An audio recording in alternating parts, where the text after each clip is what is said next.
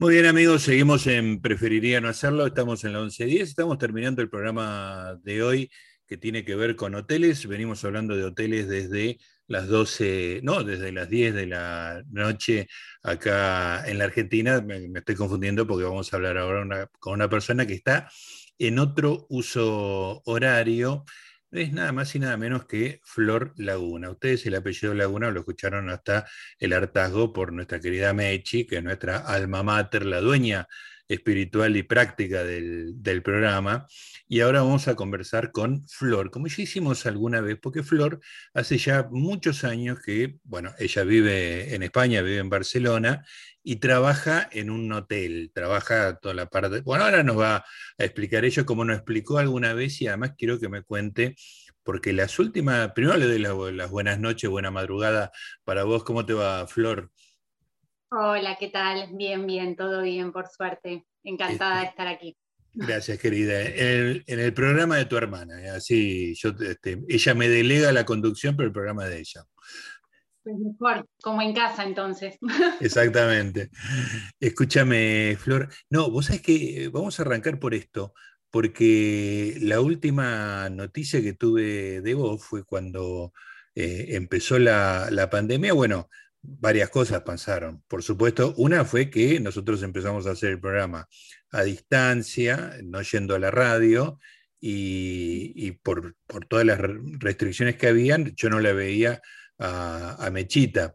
Eh, y una de las cosas que me contó en ese momento, se agarró la cabeza y dice, Flor se quedó sin laburo y, yo me quedé súper angustiado. Digo, no, bueno, será un tiempo, recuperaremos, qué sé yo. Así que lo primero que te pido es que me actualices cómo estás laboralmente con el hotel, cuándo volviste, qué actividad tiene ahora. Bueno, en principio hemos vuelto dos veces. Después de la pandemia se cerró en marzo, bueno, cuando empezó todo aquí, fue el 14 de marzo.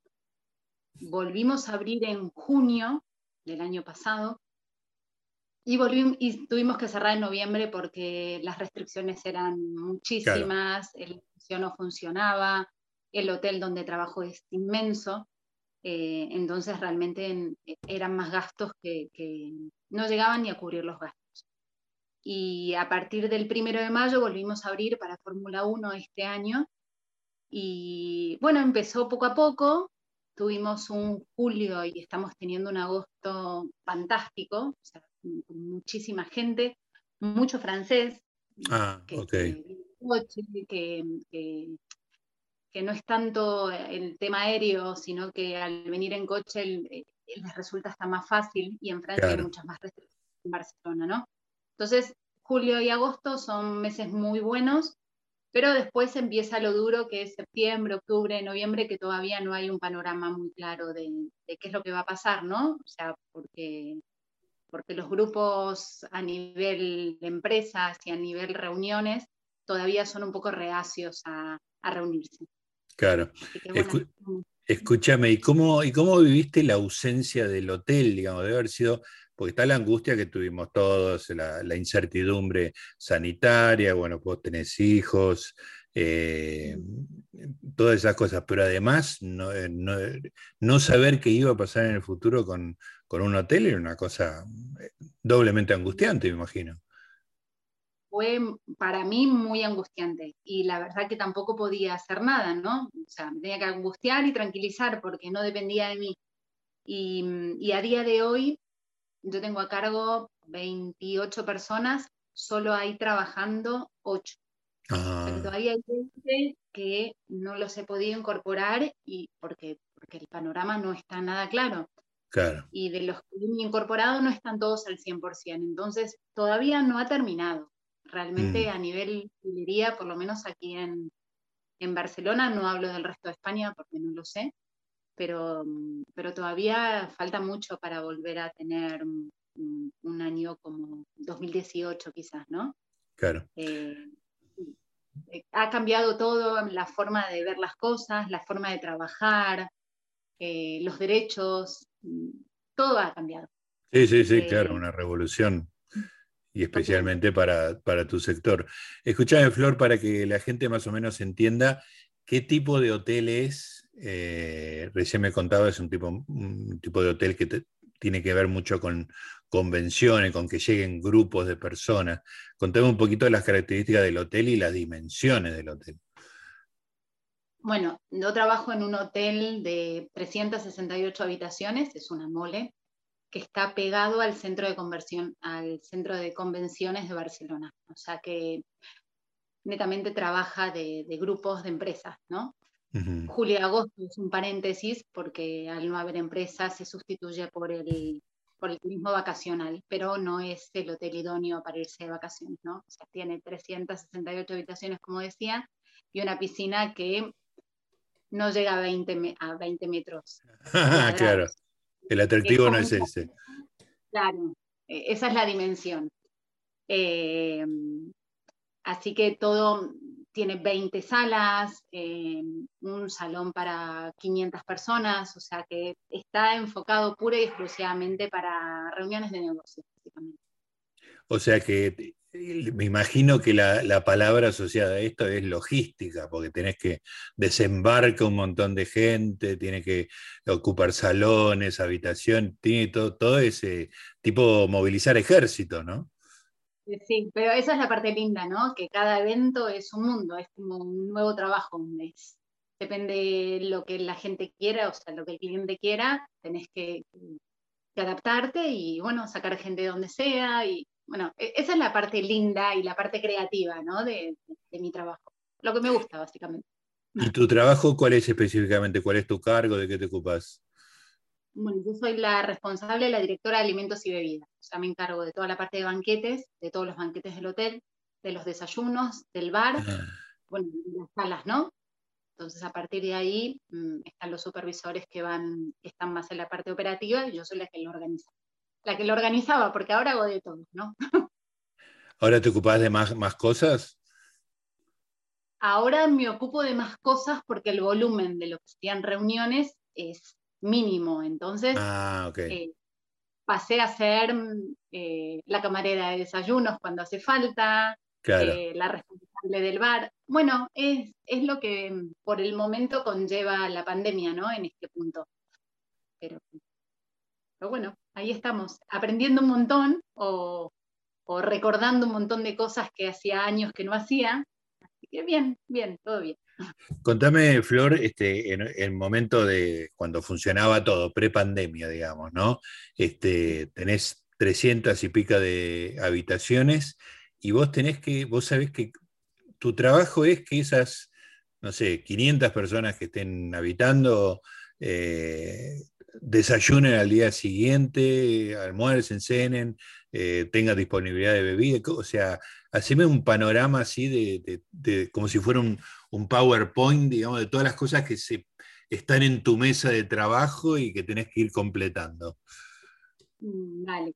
Nosotros tenemos una visión de un mes vista, o sea, empezamos a trabajar un mes antes de la gente que va a entrar al hotel, ah, ¿no? Entonces tenemos un poco más de visibilidad pero el día que entran, para nosotros ya está hecho, porque ya lo tenemos que haber trabajado, ¿no? Claro, claro. Porque no, realmente estamos haciendo un muy mal trabajo.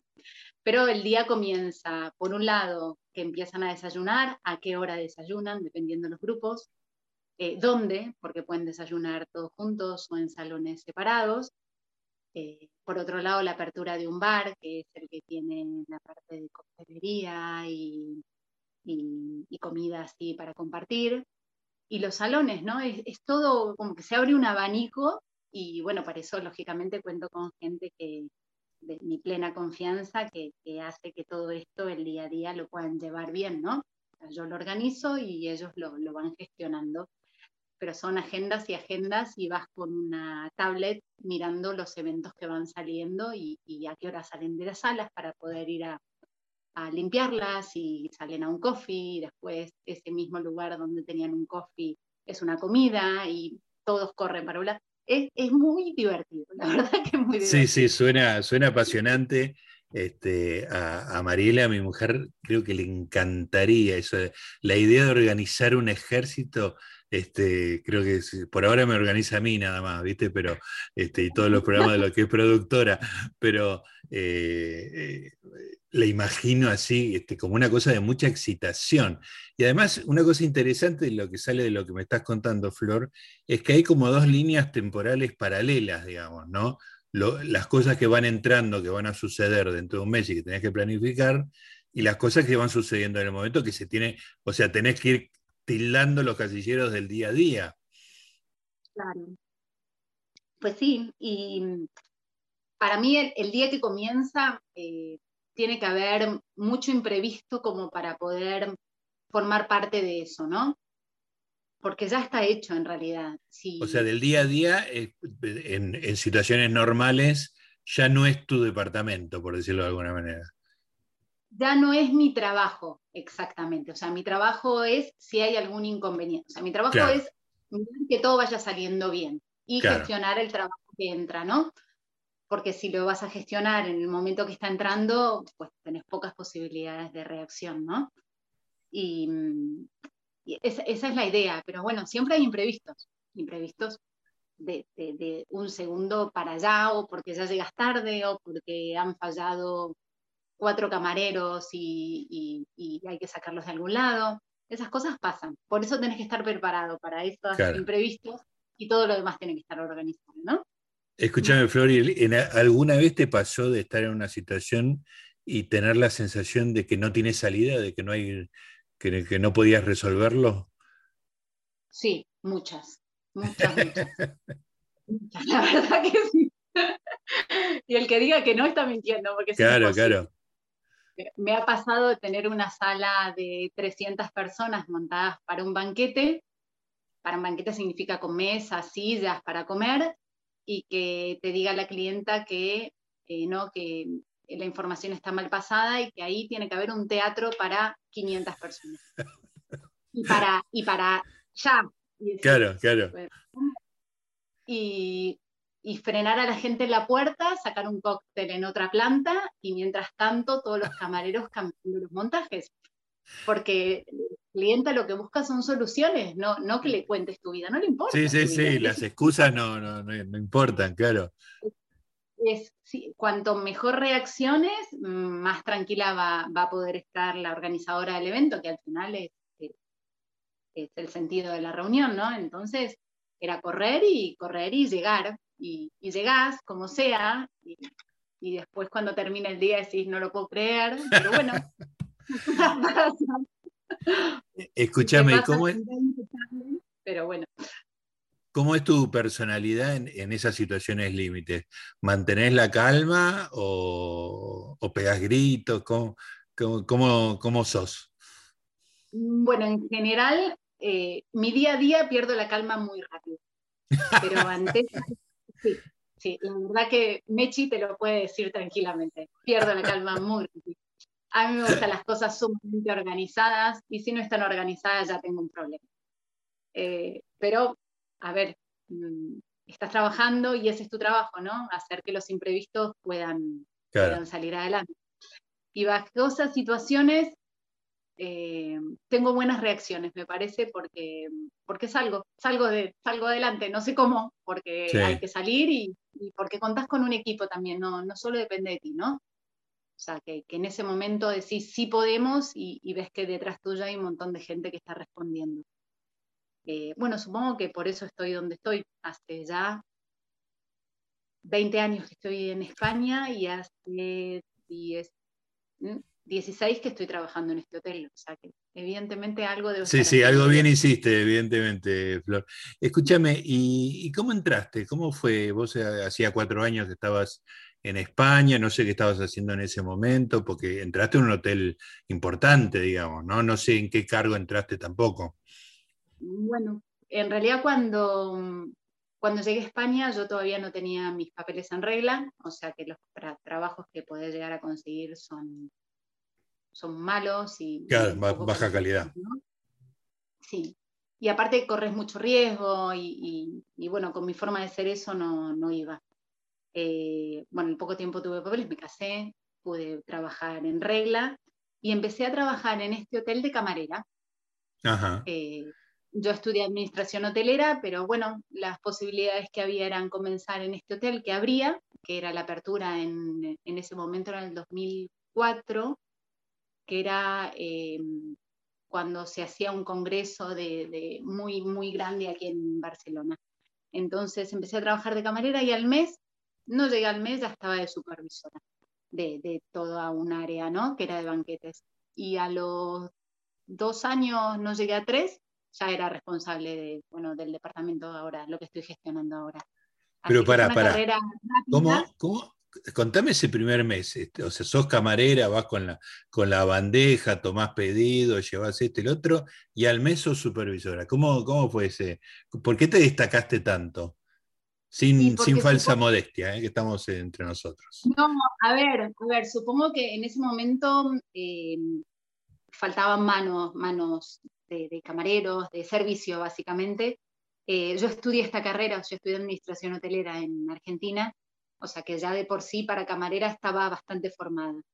Y por el otro lado, eh, soy muy obsesiva en que las cosas salgan bien. Eh, supongo que es un punto muy importante para el puesto eh, que buscaban, ¿no? Y, bueno, así fue. Empecé en el bar de la piscina, haciendo cócteles de frutas, y, pero era sumamente divertido. Me he divertido muchísimo ese mes ahí. La verdad que sí, la verdad que tengo muy, muy buenos recuerdos. Y, bueno, a partir del siguiente mes era empezar a, gestionar equipos más pequeños, a, ver que, por donde iba tenía un muy buen maestro que ya se jubiló, que, me explicó absolutamente todo. Entonces me ayudó muchísimo y a día de hoy me ayuda para, para dudas que tengo o eventos que no los tengo muy claros pues lo llamo y, nos sentamos, tomamos un café y él me da una mano. La verdad que a día de hoy me sigue ayudando. Escúchame, Flor, y, el hecho de ser extranjera fue un obstáculo? ¿Sentiste que era una dificultad? ¿O por ahí era más simpática este, esta chica con acento? Eh, ¿cómo, lo viviste eso? ¿O ni te diste cuenta? Bueno, a ver, en un hotel eh, es muy cosmopolita. Barcelona es cosmopolita, o sea que, y todos los, los trabajos o los empleados que, que, brindan servicio, en general hay muy poca gente que sea de aquí. Eh, no tuve mayor problema, no me sentí ni nada, ni, al contrario, tenía un jefe que, que había temas que no se podían hablar, que era como religión, política y nacionalidades.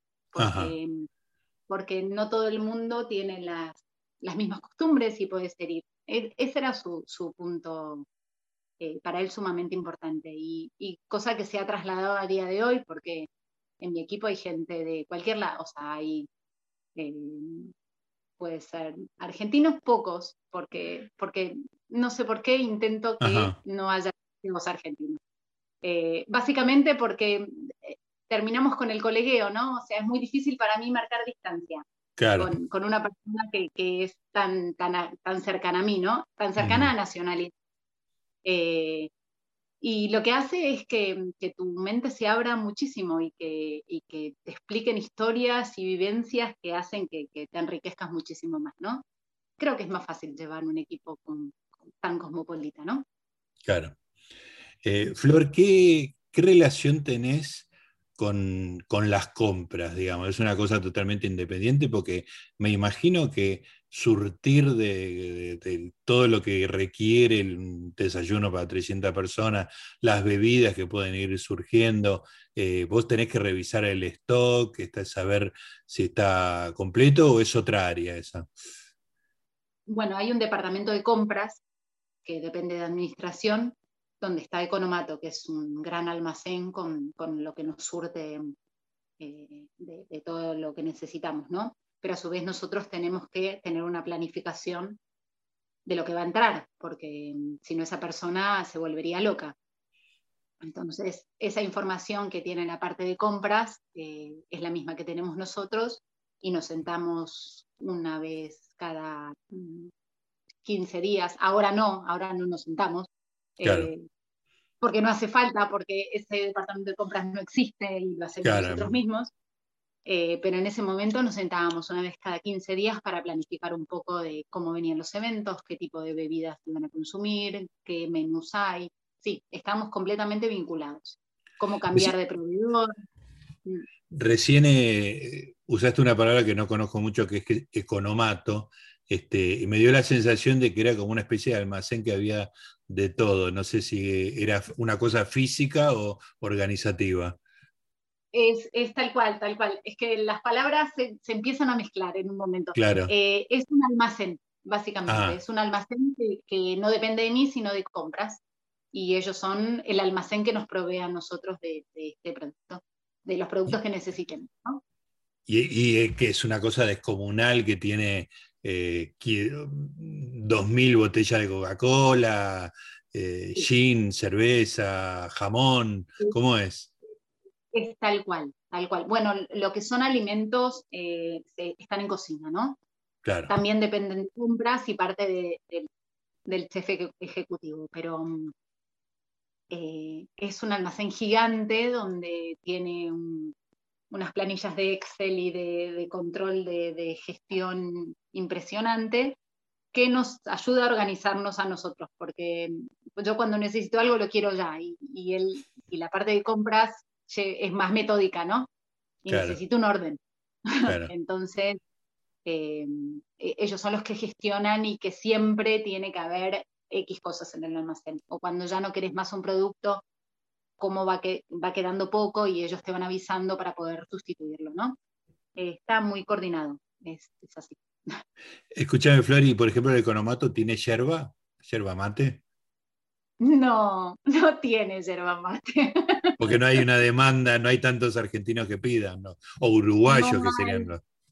No, bueno, tenemos nuestros despachos, nuestras oficinas, que, hay chicas argentinas y no sé qué, y ahí hay mate dando vueltas, pero no lo compra el departamento de compras, sino que lo tenemos que comprar nosotros. Claro, claro, pero digo, no es una, una, una, de las cosas que tiene el hotel para los posibles demandantes. Bueno, en una, en, cuando vino una vez Charlie García y, ahí que pedían cosas diferentes, sí hubo que salir a comprar. Un, mate, estas cosas sí, tuvimos que hacer. Pero, pero son casos muy puntuales y habitualmente esas cosas puntuales las termino comprando yo. Pero, y cuando decís las termino comprando yo, ¿es ir al, supermercado que está a dos cuadras y comprar o, algo más sofisticado? Bueno, depende de lo que pidan. A ver, si piden algo simple, eh, pues iré al supermercado de la esquina. Y si piden algo un poco más complicado, lo tendré que buscar. Y, bueno, hasta que lo encuentres, porque es uno de los requisitos que piden y hay que conseguirlo. Claro, claro. Escúchame, Flor, eh, mencionaste a Charlie García, me acuerdo que la otra vez nos contaste, creo que era el plantel de Barcelona, que estuvo Messi, nos contaste algo de unas milanesas. Eh, ¿Qué grandes figuras pasaron por el hotel en tu gestión?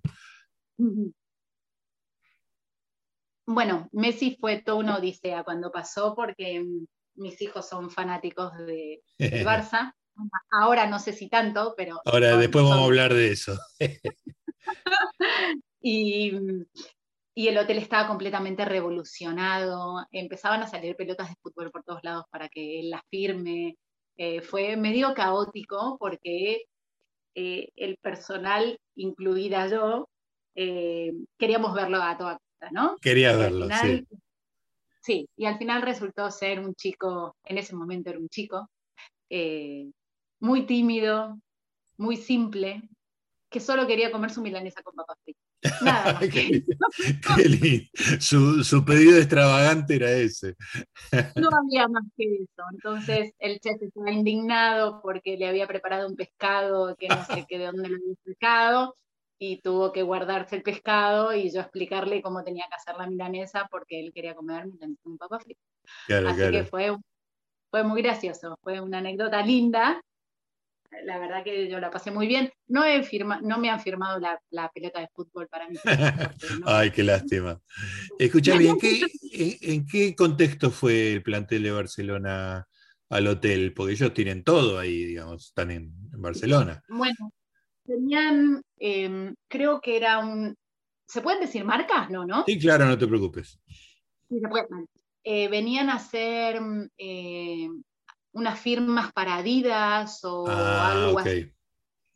Entonces, eh, se, quedaban en el hotel y, bueno, hacían esas firmas en el hotel. Ahora, no sé por qué era Adidas, porque en realidad parte del Barça es de Nike. Realmente no entendimos muy bien qué pelota podíamos llevar, si era la Nike o la de Adidas. no, no entendíamos nada, pero bueno, estaba él y otros jugadores de, fútbol ahí presentes. Yo mucho de fútbol no sé, ahora un poquito más gracias a mis hijos, pero, pero sí había bastantes jugadores y bastante revuelo, ¿no? Escúchame, ahora te cambio de tema porque ya que nos metimos que vos vivís en, Barcelona, tus hijos fan del, equipo. ¿Qué pasó con los eh, catalanes en general, con los con los culé en particular, con, con Messi, con la ida de Messi, porque no, una cosa que a mí me sorprendió, eh, que si hubiera pasado una cosa así en Argentina, es como que hubieran incendiado el club y se, los veía como muy resignados o indiferentes. ¿Es, ¿Es, real esa sensación o pasa por otro lado? No, no. A ver, yo no puedo hablar en general de, de, toda la gente, pero la sensación que me dio a mí de la gente del Barça Em, por parte están resignados porque no dependía de Messi. O sea, Messi fue muy claro diciendo que él se quería quedar, que bajaba el sueldo. Pero había algo que em, creo que sobrepasaba el límite de lo que ganaría él y, no, lo, no lo podían mantener. A día de hoy, no sé si eso es cierto o no es cierto. Eh, la gente lloraba por la calle, era ah, o sea, cosas que no logro entender, porque para mí el fútbol es una pasión, pero bueno, eh, en realidad es un divertimento, ¿no? Entonces no lograba, mi hijo, el, el pequeñito, lloraba, digo, pero ¿cómo llorás? No, entendía pero, sí. Y le decía, pero es mejor para Messi, porque en este lugar le va a ir mejor y tiene que pasar página y va a haber otro, no sé si es Messi, pero se llamará diferente. No había opción no había manera. a que esa y esa congoja que tenía mi hijo, sus compañeritos y mucha más gente eh, logren, eh, logren pasar página. Y es más, ahora los partidos de fútbol que están jugando eh, ya no es lo mismo. Bueno, hay menos gente en los estadios, por ejemplo. Hay menos gente en los estadios, ya esas ganas de, de, de mirarlo, por lo menos en mi casa, que son tres fanáticos del fútbol, ya no se sientan con tantas ganas a verlo. No sé, a ver, supongo que ya, ya los nuevos harán lo que tienen que hacer y, esto en breves pasará, pero es como que quedó una tristeza bastante grande, ¿no? En el hecho de que, de que él ya no esté más acá formando parte. Y aparte porque él quería estar, ¿no? Y eso es lo que más pena te da. Claro, claro, más, más triste. Florencia, ¿y qué otras figuras pasaron por el hotel? Mencionaste a Charlie también, ¿qué otros? Pasó Charlie, pasó Iggy Pop, eh, pasó mm, eh, eh, Alberto de Mónaco. Eso fue otra historia. Sí, eso fue un poco más. Es diferente, ¿no? Una cosa es divertida y esto es protocolo, protocolo. Todo, claro, al, milímetro. Protocolo de servir una mesa, ¿no? pasó Zapatero, pasaron en su momento eh, Putin, que estuvieron aquí haciendo, en el hotel haciendo una reunión. Ahí hubo muchísimo control de seguridad, mucho. Eh, no podíamos subir a los ascensores, a los elevadores con ellos, eh, nos controlaban cuando entrábamos, todo, absolutamente, cuando servíamos la comida, fue algo muy heavy, que también se aprende muchísimo, ¿eh? O sea, las cosas como son, ¿no? Porque uno está acostumbrado a lo más informal y, y de golpe cuando te tocan estas cosas con tanto protocolo hay que parar, estudiar y volver a, claro. a comunicar, ¿no? Es como que te tenés que readaptar a otras normas que no son por ahí las tuyas, ¿no? Ah, no, no, y aparte explicarlas, porque no, o sea, que yo las sepa, pues estén todos, la cantidad de camareros que van a servir, que van para otro lado, decís, a ver, entonces había que hacer briefings y reuniones mm para informar dónde estaban, bueno, todo un protocolo bastante, bastante heavy y, muy estricto, ¿no? Por ejemplo, contame de Alberto de Mónaco, me interesa algún detalle así de protocolo extremo que vos tenías que, cuidar. a ver, Alberto de Mónaco primero entró por donde entra, entra el personal. O sea, que ya entrábamos mal. Mal. Entraba por, por nuestra puerta. Ya estábamos todos desubicados. Porque no podía entrar por la puerta de, por donde entran los clientes, ¿no? Por un tema de seguridad. Ajá. después, eh, siempre tenía que estar eh, de espaldas a las ventanas, nunca de frente para que no lo vean. O sea, el hotel está todo acristalado y tenía que estar de espaldas y detrás de, y, mirando de frente tenían que estar los guardaespaldas. Era todo un tema. Pero él era muy simple. Claro, claro. Lo que lo rodeaba no, pero él sí.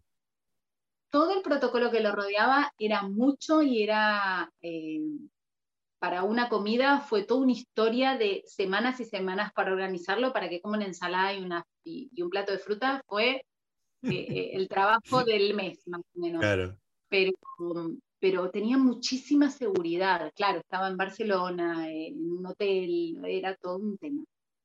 Pero bueno, fue peor con, cuando vino Putin. Ahí ya fue desastroso. claro, eso lo, digo, no, no debe haber una persona con más seguridad en todo el mundo. Eh, fue algo, ahí, a mí que, en general los protocolos tiendo a acatarlos y a intentar entenderlos y aplicarlos, ahí ya había, me hacía eh, cortocircuito en la cabeza, ya no sabía para dónde. ya no.